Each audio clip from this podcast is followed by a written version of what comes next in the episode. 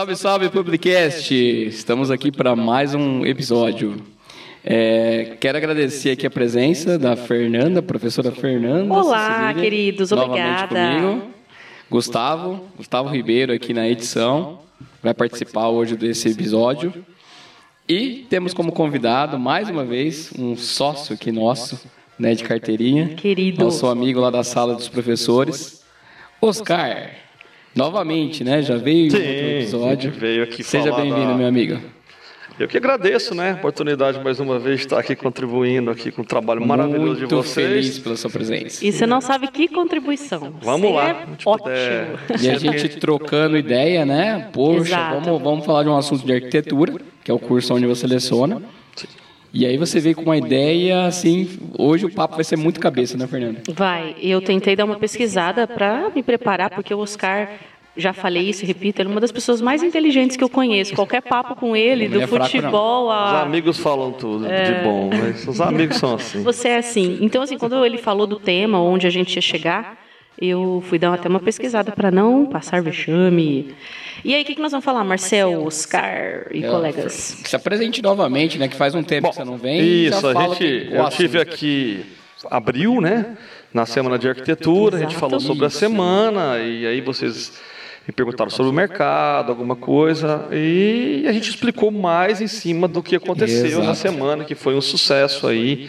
A gente ficou muito satisfeito com o resultado final, né? Legal. Hoje a gente vem na condição mesmo de, de um bate-papo um pouco mais aberto em relação à arquitetura, né? Só que a ideia hoje não é falar do clássico, né? Do dia a dia do mercado, Exatamente. nem da construtibilidade. A gente vai falar de, de algumas coisas que derivam da arquitetura, que fazem a arquitetura se derivar, né? Que é arte, filosofia, música.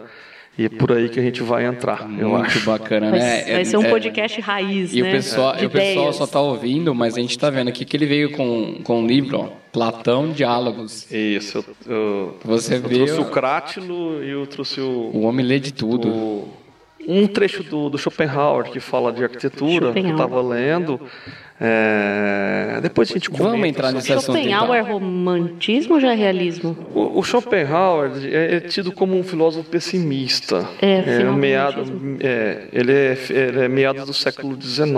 Tá. Ah, já, É. já Sartre também era, não era? O Sartre já é século XX. Mas era otimista, pessimista? Não, o, Sa- o Sartre veio da, por exemplo, a escola é, existencialista, ela, ela tem início, tem várias vertentes, né? O pessoal coloca até a, a escola pirrônica grega como já o início do, do existencialismo. Mas para nós, a gente tem as, as- a linha de influência que derivou do existencialismo sartriano. Ele nasce com Nietzsche, Signoran, que tem influência do, do Schopenhauer. Depois ele vai a Heidegger, esse sim induz a, o que derivou dele, que é o Merleau-Ponty e o Jean-Paul Sartre. Né? Essa é a corrente do século XX. né? Já que você citou o Schopenhauer, a gente Uhum. está tentando localizar ele no tempo e espaço, arquitetura É. e tudo mais. Ele que falou sobre o espírito unificador dos tempos, ou E não, esse é Hegel. Hegel, é, esse é o filósofo da história. Gente, viu? é. Isso é é, teste. isso é, é num livro dele chamado A Fenomenologia do Espírito. Ok, tá bom. É, ele É que é um conceito muito interessante e a gente usa para muitas coisas. Exatamente. A gente fala de digital e tem tudo a ver com esse espírito que a gente vive agora e O próprio Hegel ele fez um livro chamado Estética e dentro do, do- da estética ele, ele trata de arquitetura. Ele fala que a arquitetura é apenas um, um, é um elemento semicomposto. É necessário que tenha a, a cornijas, tenha elementos a mais para que dê sentido à arquitetura.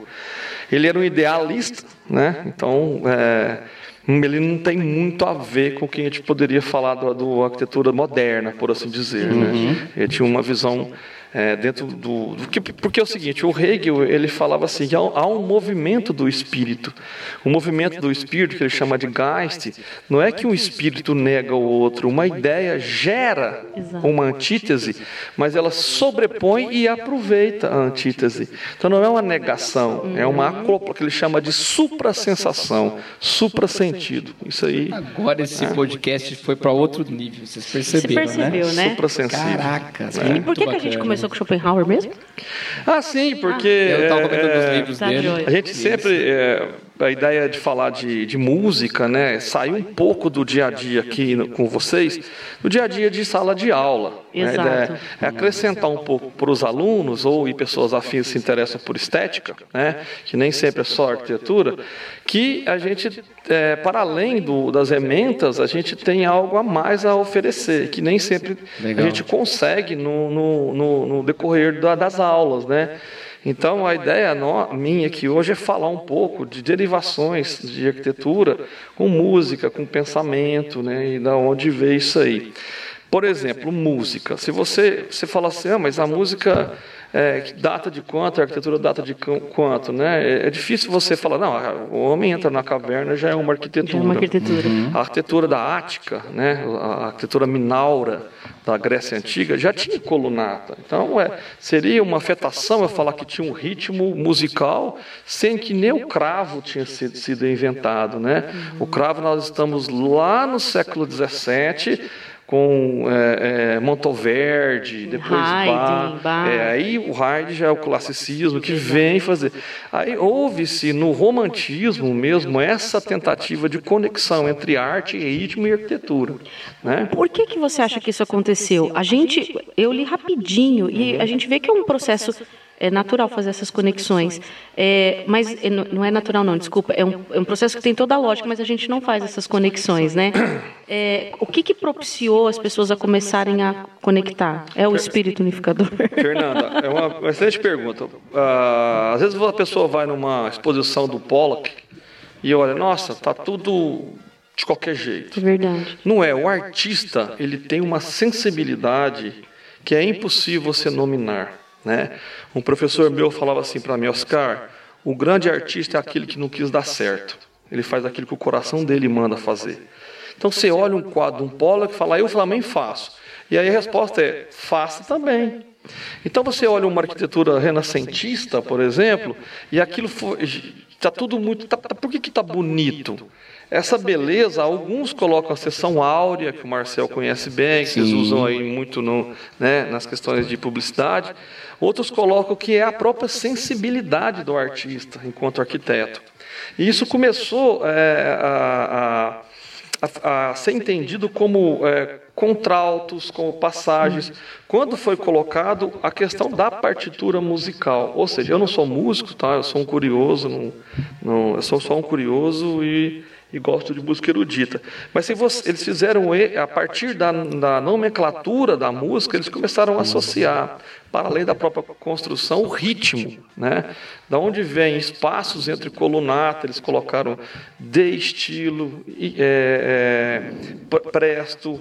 É, Que são derivações da música, do- condiver- é, da ritmos música. ao longo um da música. de entender, Andamentos, foi- anda- andamentos. Foi um modo de entender a arquitetura. Foi um- simplesmente um modo de leitura. E, e que tem, e tem toda a relação, né? Eu, eu até cheguei comentando com vocês aqui, é, acabei lendo algumas coisas e músicas é, modernas, que a gente pode dizer, modernas não atuais, vai, vamos dizer assim, é, músicas de rádio de, de grande audição aí pelas pessoas, que, que, que uma estudiosa fez uma relação e, e criou forma para as músicas, utilizando as partituras. E são formas mesmo, tem umas que a gente, é, a hora que a gente ouve, a gente entende um equilíbrio, ela tem até colunas localizadas em pontos. Foi muito legal essa, essa relação.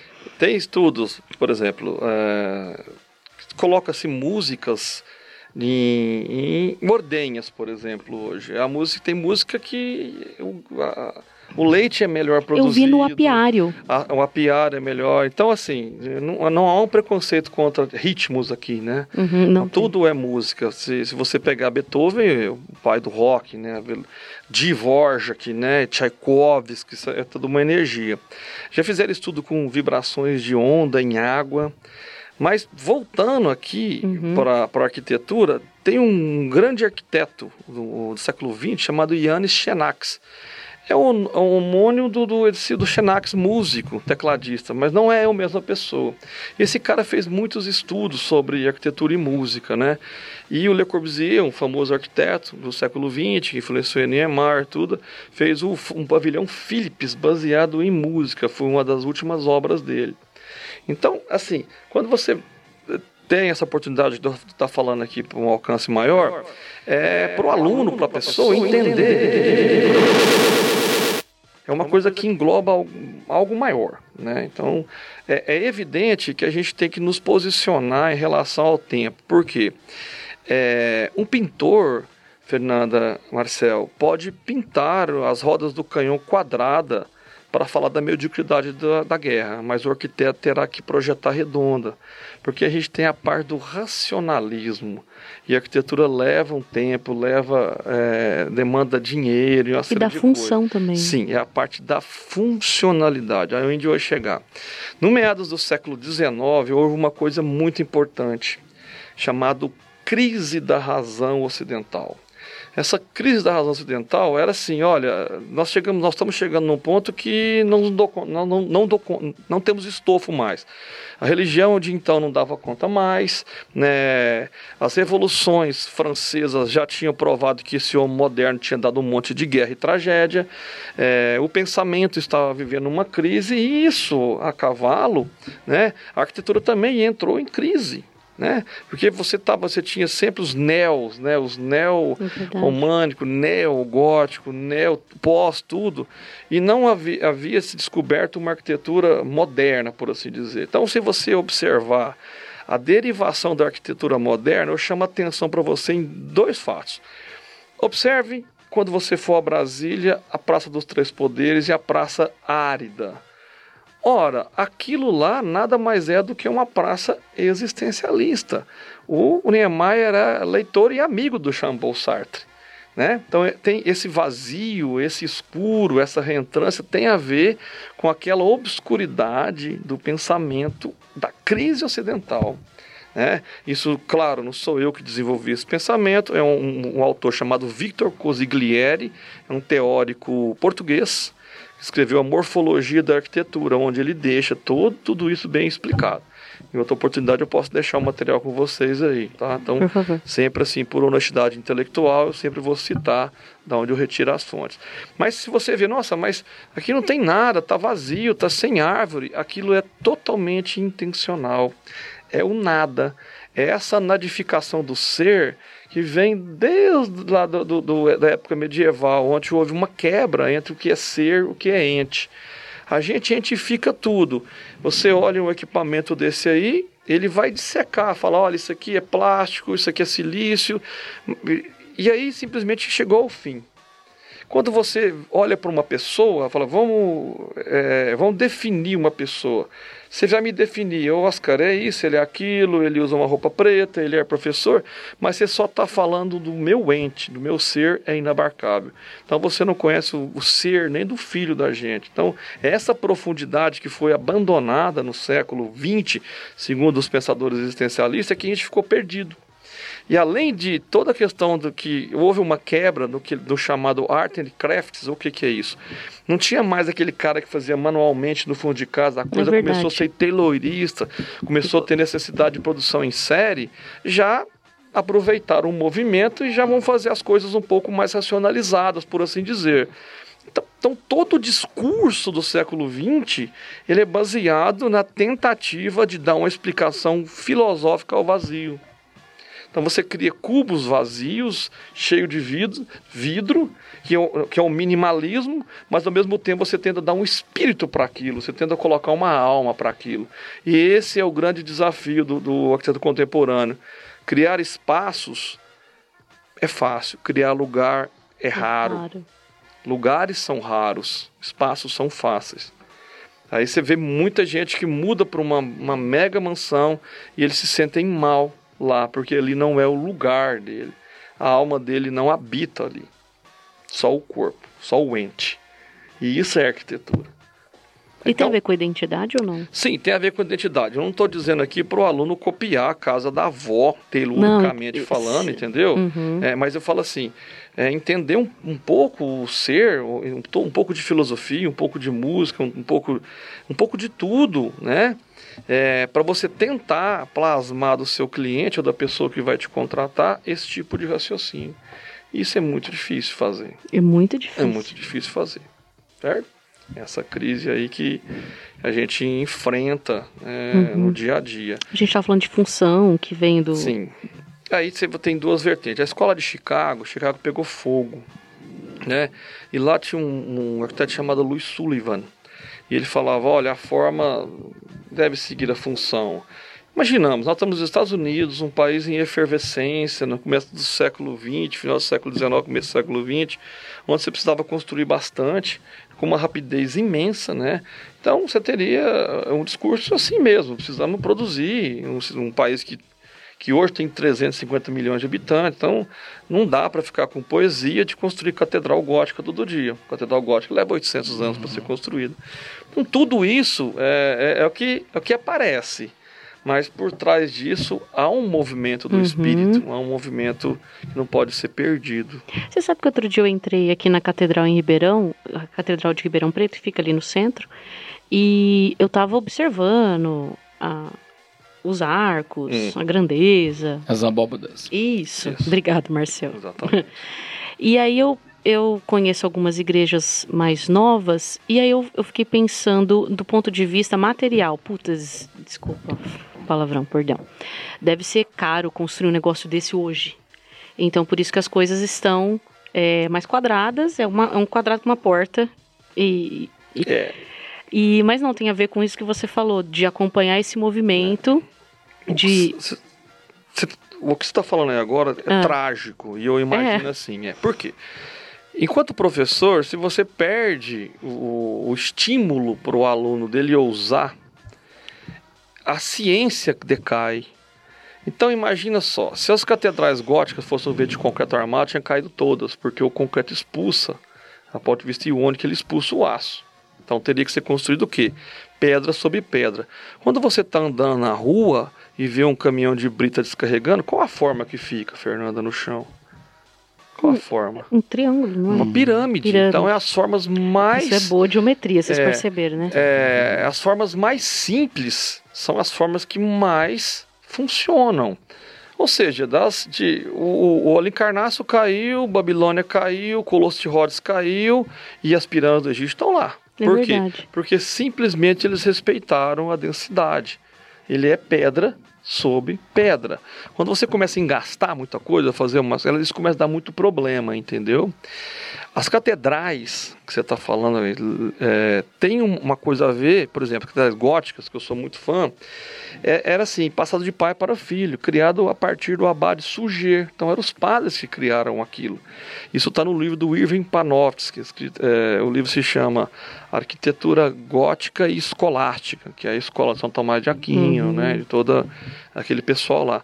Então tem a ver com, uma, com o louvar a algo maior. É, a arquitetura tem a ver com louvar. Entendeu? E voltamos à música. Voltamos à música, tá? Por isso que, por favor, sem preconceitos com ninguém aqui, nada disso. Por isso que muitos autores falam assim: ah, ele faz uma arquitetura protestante. O que é uma arquitetura protestante? Sim, já enquadraram grandes arquitetos como protestantes. Por quê? O, a, o, essa arquitetura protestante não tem uma preocupação, por assim dizer, com os grandes vitrais. Qualquer galpão já funciona, okay. porque não há uma preocupação icônica. Eles não é, adoram ídolos. não, tem, odo, é, não adorando ídolos, você subsequentemente não há uma necessidade de adorar. Reflete no, na arquitetura. Perfeitamente. Então, é, é, esse, se você abre livro e fala assim, nossa, uma arquitetura, mas tem a ver com, com Calvino e Lutero, às vezes não tem a ver, mas assim, é por conta dessa despreocupação com Sim. o ornamento. Se dá esse nome de arquitetura é, protestante, né? No movimento aí. Entendi. Que nasce lá no, no com o Concílio de Trento, né? Que, é um, que já é uma. Para você ver. Quando o Lutero faz as, as, as teses dele, né? O Calvino também. há uma reação da igreja de criar o barroco, que é o Concílio de Trento. Então, volta-se ao rebuscar o rococó, o ouro, para combater justamente esse vazio. Uhum. Então, é esse diálogo do espírito do tempo, o, é, o Geist, ele uhum. não vai uhum. parar. Então, ele fica sempre é em legal. movimento. O movimento é constante. E aí, a gente aproveitando as formas arquitetônicas e já retornando à música, eu visitei há muito tempo atrás a Basílica Antiga de. Não é Basílica, Basílica Nova, né? Lá em Aparecida. Sim é, a igreja antiga. Sim, e lá ainda tem aquele, aquele órgão, é órgão, yeah. que é com os tubos que hum. aproveitam a, as próprias caídas do Sim, telhado. Sim. E ele existe ainda lá, não tive oportunidade de tocar nem nada, mas é, eu, eu fico imaginando como que era você projetar a igreja, depois colocar ali um instrumento com os tubos é, que vai compor com a acústica do lugar, né? Tem tudo a ver, tem né? Tem tudo a ver, tem tudo a ver. O bar, o bar tem um documentário muito interessante. O bar atravessou a Alemanha a pé para tocar um órgão, um órgão chamado Bruxterhut.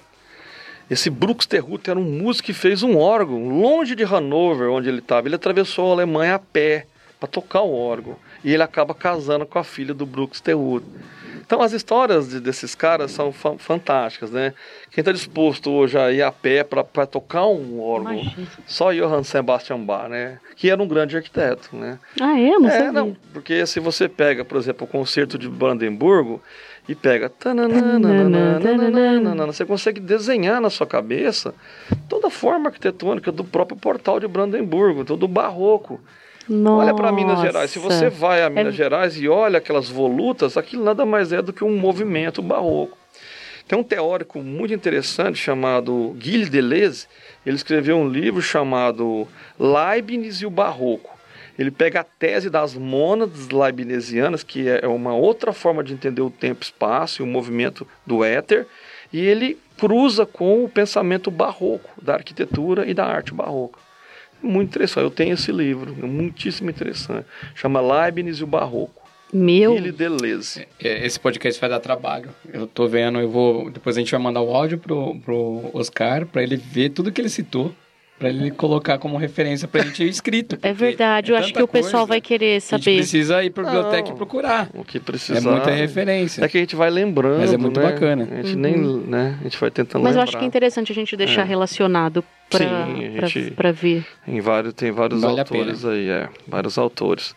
E, e, e, além disso, é, arquitetos que se interessaram por música por hobby, né? Frank Lloyd Wright, que tocava piano, né?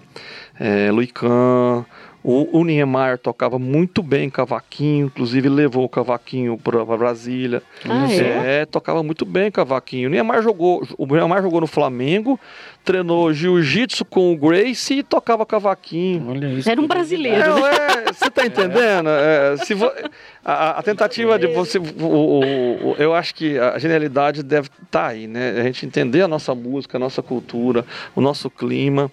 É, é evidente que a gente vai pairar na Grécia, porque nós somos muito jovens. Se a gente pensar que o Niemeyer, falando de arquitetura aqui tá com vocês, né, uhum. né? Morreu, ele era de 7, ele morreu com 105 anos. Um país de 500 anos, um quinto da idade do país é a idade do nosso principal arquiteto. Que país que tem isso? Não, tem. Assim, é. Paris tem 2.500 anos. Qual arquiteto que morreu com 250 anos lá? Não, não tem isso.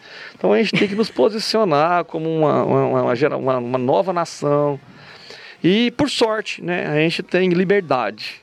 E eu acho que isso é muito importante. Importante, você tem razão. A nossa cabeça é muito boa, né? A gente tinha que se valorizar mais. É muito boa a cabeça. Genial.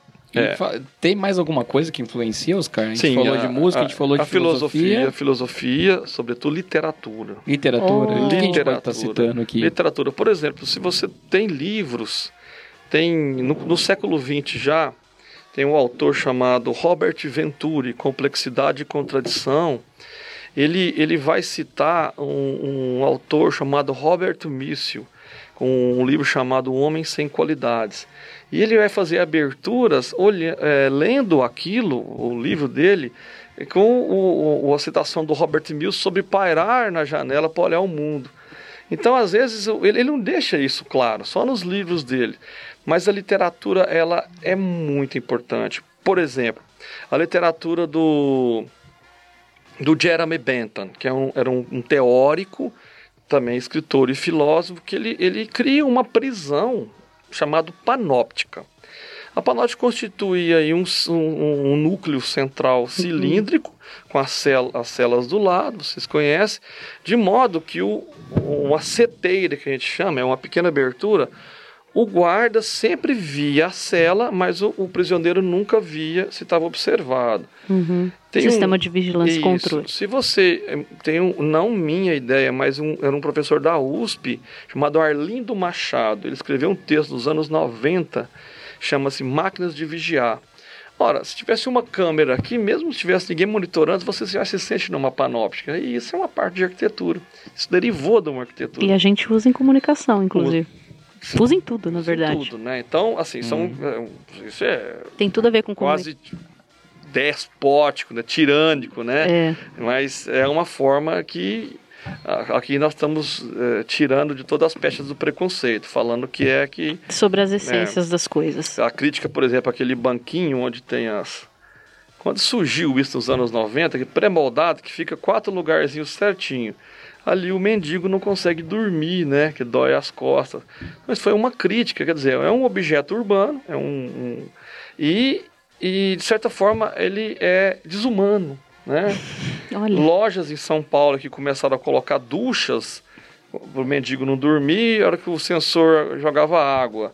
Quer dizer, é uma forma desumana de você usar a construção, né?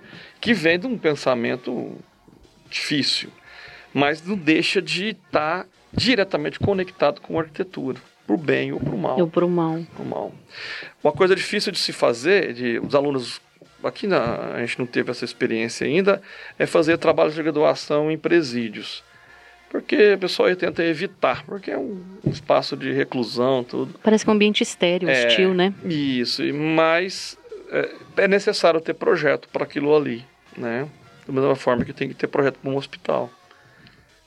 E tem que ter poesia em tudo isso aí. Poesia, tem um o Gulf of Birds é um, é um, um poema do Walt Whitman que influenciou muito a arquitetura americana, né? sobretudo Frank Lloyd Wright. Tem o. Agora vou esquecer o nome dele, enfim, do poeta brasileiro.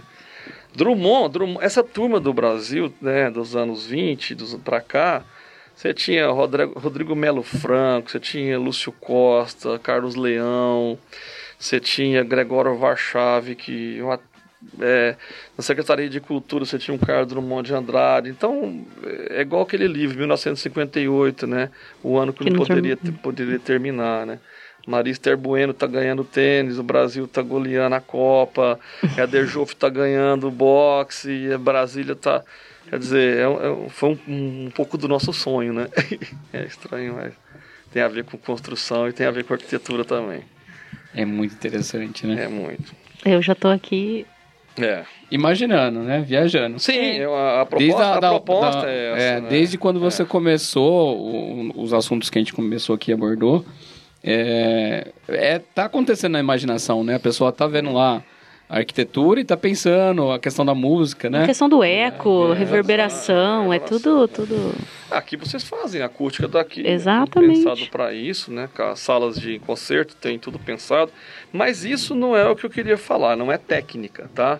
É a questão da técnica, isso é importante a gente falar, né? O que, que é técnica e o que, que é arte.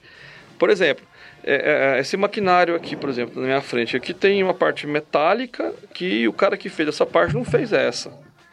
E nem fez essa espuma. Uhum. Então, esse é um objeto técnico que ajunta várias partes artisticamente constituído. O conjunto deles a gente chama de arte. Então, o nosso papel de arquitetos são de compositores mesmo. Teve uma. uma Olha isso. É bonito, né? É, é, de compositor. Teve uma revista, eu, eu, gostava dela, chamava Arquitetura de Construção, fizeram uma homenagem super bonita. Pegaram, é, fizeram, pegavam, pegaram um palco, lá nas tubas colocaram betoneiras. Nos violinos colocaram pás é, nas trompas, nos foles, nos, tom, nos trompetes, nos oboés, colocaram sarrafo, trena. Então ali a orquestra são os trabalhadores. O maestro é o mestre de obra e engenheiro. E o arquiteto é o compositor. É, foi uma analogia tão bonita, porque Nossa, a gente não trabalha sozinho. A gente precisa dos engenheiros, nós precisamos dos trabalhadores, precisamos dos mestres de obras, precisamos dos orçamentistas. Mas isso é muito legal, né? Para pousar um pouquinho no chão. Essa, essa, essa analogia foi uhum. muito interessante. É, esse tipo de assunto aqui. Eu... Então, técnica é a minha interferência na produção e arte é, é a união é, para uma harmonia, seria para isso? Para Heidegger, a questão da técnica é uma questão complicada. Ele falou uma frase que é uma frase Heidegger falando: que o cientista não pensa, o cientista só raciocina. Porque ele fala: imagina você pega uma flor na mão, aí você dá um, um por um cientista, um botânico. Ele vai falar, essa flor é um fanerógama, a é é, é, tem um xiloplastos, tem a folha, tem folículo, tem... ele vai dissecar tudo tecnicamente. Mas e se eu fizer a pergunta que a metafísica faz? Mas por que, que essa flor está aqui? Não vem com a pergunta, pelo amor de Deus, descobrir, ah, porque alguém panhou a flor. Não, por que, que é a aparição? Esse que os estudantes falam, o ser aí. O que, que é o ser aí? O que, que veio a ser? Isso a gente cai lá no, na, no, no, na poesia, né? A, a, flor é sem porquê, né?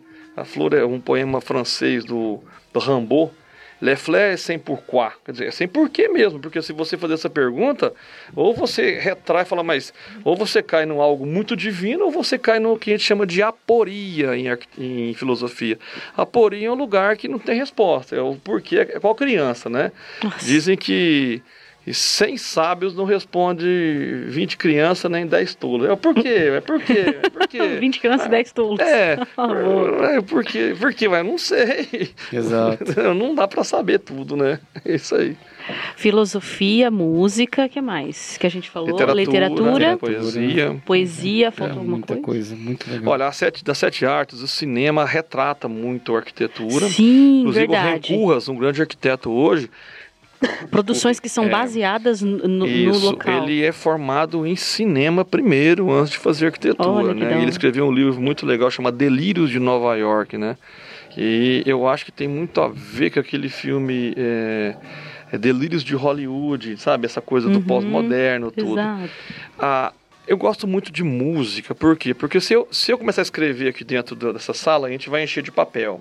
Se a gente pintar um monte de tela, a gente vai encher aqui. Se a gente pôr tijolo de arquitetura, a gente vai encher. Mas a música é a única arte que preenche o espaço sem enchê-lo. Você toca uma música agora, ela vai preencher todo esse ambiente aqui. E arquitetura é espaço, é lugar, é vazio também. Então essa é a essência para além, porque a gente pensa que a arquitetura são as paredes, não. A arquitetura são os É lugares verdade. derivados do espaço. A gente pensa. é, É, você, você, ah, você que a quer. construção. É, né? faz, o, É. faz meu quarto ali, faz. Não, não, não, não, não, não, não. Faz a composição. Depois você vai construir. Entendeu? Entendi. É essa a, a essência do, do, do nosso, do nosso curso, do, da nossa. O que é muito difícil. A arquitetura, ela. Ela é muito abstrata para ser compreendida dessa forma. Ninguém bate o olho num prédio e fica elocubrando assim, ah, isso tem a ver com Stravinsky, por exemplo. Não. Não, não se faz isso, entendeu? É, aqui é como se fosse uma aula, quando eu começo mesmo a falar, para dar aquele primeiro up no aluno, para ele entender, daquela sacudida, para ele ver que está entrando numa senda para além da construção, né?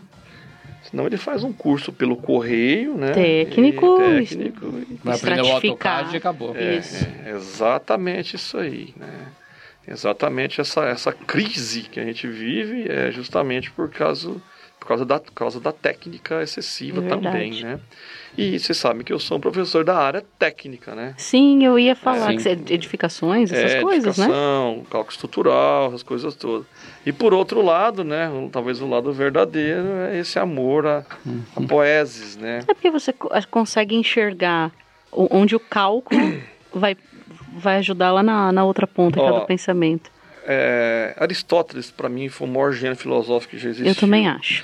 É porque eu- hoje você. Eu estudo aqui um monte, mas tudo deriva, né? Ele, ele sozinho é o único cara que fez uma, uma ciência.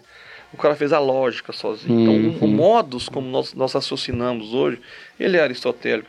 Alguém dirá, ah, mas o Kant, outras lógicas aí, o Frege tentou fazer alguma coisa. Sim, mas a base ainda era aristotélica. Mas o Aristóteles deixa lá na- no órgão dele uma coisa muito clara: a lógica não serve para absolutamente nada. Porque quando é lógico, você já está com conhecimento. Então é muito errôneo, no meu modo de entender, falar isso não tem lógica.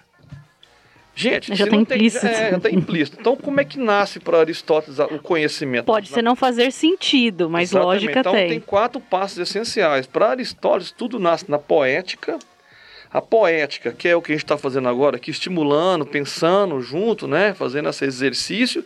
A poética gera uma, uma retórica, que é o que eu estou fazendo, um discurso. O discurso gera o que a gente está começando a fazer, é uma dialética. a dialética gera a lógica. Então a lógica é o último passo, mas é o mais pobre. Quando a coisa tem lógica, ela já não precisa mais de nada. Então já passou pelas fases anteriores. Sim, então aonde nasce a criatividade em qualquer área é na poética. Por isso que é necessário que você ouse em qualquer área. Tem uma ideia, entre aspas, ousada mesmo. Não precisa fazer. Tira da cartola uma ideia e vai apurando ela. Vê se ela tem uma retórica, vê se ela tem uma, uma dialética e tem uma lógica. Eu falo para o meu aluno sempre assim: pense sempre na poética primeiro, porque se você pensar na lógica, o resultado final vai ser muito mediocrizante. Você pensa primeiro maior, do geral para o particular. E aí que você chega no resultado dentro da técnica aceitável Isso com aí poética. cabe nos nossos cursos, viu? É. Sensacional. Tá. Um minuto de silêncio. Ó, eu, eu costumo. É que ninguém entende, né? De É. repente parou pra quê? Não, a gente está refletindo. Olha que coisa Exatamente. linda. É, eu costumo. É, é uma expressão carinhosa que eu tenho. Tem algumas pessoas que eu gostaria de guardar no meu guarda-roupa. A hora que eu te abrir e conversar com a pessoa. Você tá lá no meu guarda-roupa, tá bom? Eita. Oscar foi para o meu guarda-roupa das Você conversas. não saiu dele, você entrou, tá? É sempre um Ai, prazer, Marcel. Pegar mal. né? É sempre um prazer poder, de alguma Cara, forma, que falar, delícia né? de conversa. Tô brincando, é que E você sabe que. Espontâneo, né? Isso é legal. É que você sabe que é tão legal a gente conversar porque são coisas que é, eu falei isso numa das aulas que a gente teve essa semana inclusive que o jornalista que é a minha atividade primeira é a minha formação desculpa Sim. A gente é generalista. A gente tem o conhecimento de um oceano, mas a profundidade de uma gota d'água. Essa frase não é minha, mas eu não vou saber a quem atribuir. Então, se você ouvir isso e quiser se atribuir a frase, pode atribuir. Como o professor Oscar fez aqui com todos os autores que ele citou. E, e toda vez que você falava alguma coisa, eu olhava assim, puxa, eu já vi isso. Bem, e aí eu já fiquei colocando na ordem aqui o que, que eu queria ver É. primeiro, que, onde que eu vou voltar, mas acho que eu vou voltar para Aristóteles, então. Vou ficar com ele. É, Aristóteles. Que gostoso, O Oscar. estagirita, né? Se você olha só, é, é, quando o Ari- o Aristóteles vai para Atenas, que a gente imagina que ele é grego, ele não é grego, ele é da Macedônia, né? Ele chega em Atenas e é aceito, claro, na academia de Platão. Ele estuda 20 anos com Platão sem refutar o mestre, só na, na base da, do respeito. Depois do falecimento de Platão, é colocado o sobrinho de Platão na academia e deixou Aristóteles de fora. Ele humildemente não falou absolutamente nada, ainda disse uma frase: O homem mau não tem o direito de falar bem do Platão. Então, olha o respeito que ele tinha com o mestre dele. Eu acho que isso é um exemplo de nós. Eu tive grandes professores. Nossa, que coisa. A gente tem que ter um respeito muito grande com os autores com que a gente eh, dialoga constantemente. E aí ele vai fazer o que a gente chama de liceu hoje, né? Porque ficava perto do templo do, do, do templo Lícios, do deus Lícios. E ele dava uma aula muito interessante. Eles ficavam rodando, chamava de peripatéticos. Eles às vezes davam aula caminhando, né? Depois, se você vai ao século XX, o Nietzsche tem uma frase no, no Etiômo que fala assim: só pensamentos que temos caminhando vale alguma coisa. Eu não gosto muito de caminhar, não sei se eu concordo muito bem com isso aí. Mas o Aristóteles tinha não. isso, esse respeito, né? Depois ele vai é, dar aula para Alexandre o Grande, e toda uma história. E volta e acaba falecendo mesmo na Macedônia lá, e tal, enterrado. Voltou para sua. É, mas assim, um exemplo origem. que ele deixa é de, de uma grande humildade, 20 anos estudando, né? E ele desacorda diametralmente de Platão. Se você pega lá o- a pintura do Rafael, Platão aponta para cima, e aquela pintura do, do Platão é baseada na figura do Leonardo da Vinci, e o Aristóteles aponta para baixo, que é baseado na, na, na, na imagem do Michelangelo. Ou seja, Platão é o mundo da transcendência, Aristóteles é o mundo da imanência. Tanto que é os cursos que mais estudam Aristóteles hoje, pouca gente sabe, é botânica, é química, é ciências naturais. Muito pouco parte de, do que o Platão falava, que era do Timeu, da, da filosofia, do idealismo. Aristóteles é um homem da terra, um homem da lógica, né? E isso é, o, nosso tete a tete aqui. né? Então ele, ele, ele para mim tem um pouco mais, ele não deixa de, de ser importante os diálogos, está aqui, ó. Show de bola. O velho Platão. Muito bem. E aí, por hoje terminamos? Por hora terminamos ou não? A gente navegou, né, por vários lugares aqui, né? Sim. Filosofia, muita arquitetura, música, foi bem bacana. A gente Nossa. poderia ficar aqui, ó, a noite inteira, só que a gente precisa dar aula, né? Tem que ficar olhando aqui o relógio toda hora. Sei. Mas é, a gente vai voltar, com certeza, Oscar. Vai. Quando vocês quiserem, é um Entendeu? prazer aí conversar com vocês sempre. Nossa, que delícia de né? conversa. Eu não preciso levar ele pro meu armário, porque ele é meu amigo há muito tempo. É. Então a gente conversa É, o tempo todo. Eu e fico é, muito É um satisfeito, prazer. satisfeito de contribuir. go- o- Nossa, muito bom, muito de, bom. de poder dialogar. É, coisas que é, a gente fala com amigos mesmo. Eu acho né? que a gente Sempre. podia fazer um movimento, você com os outros professores, de fazer essa, utilizando a última palavra, uma transcendência, né? Sair da, da sala de aula é, e, e, e vir um pouco para esse campo. Tem tudo a ver com o nosso aprendizado, e mas sair um pouco das coisas técnicas, das coisas que, que contribuem consideravelmente para a formação, mas vir para esse campo do diálogo também, que é onde vai surgir a- as Sim. ideias, as ousadias, e É, a poética da vida. Produção, para terminar, a palavra produção vem de poesia.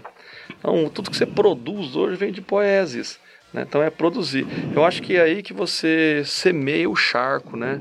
Então, a pessoa que escuta isso, vê um autor ou outro e vai lá, vou, vou- vou- ele mergulha no autor e ele descobre temas para fazer artigos, para fazer pós-graduações, Com toda certeza. doutorado. Eu acho que a função nossa é plantar. Nossa, né? muito bom. Espero que eles escolham da melhor maneira possível. Eu estou satisfeitíssima Gostei neste demais. dia, neste podcast. Na hora que sair esse podcast, eu vou mandar para meus amigos arquitetos, meus amigos filósofos.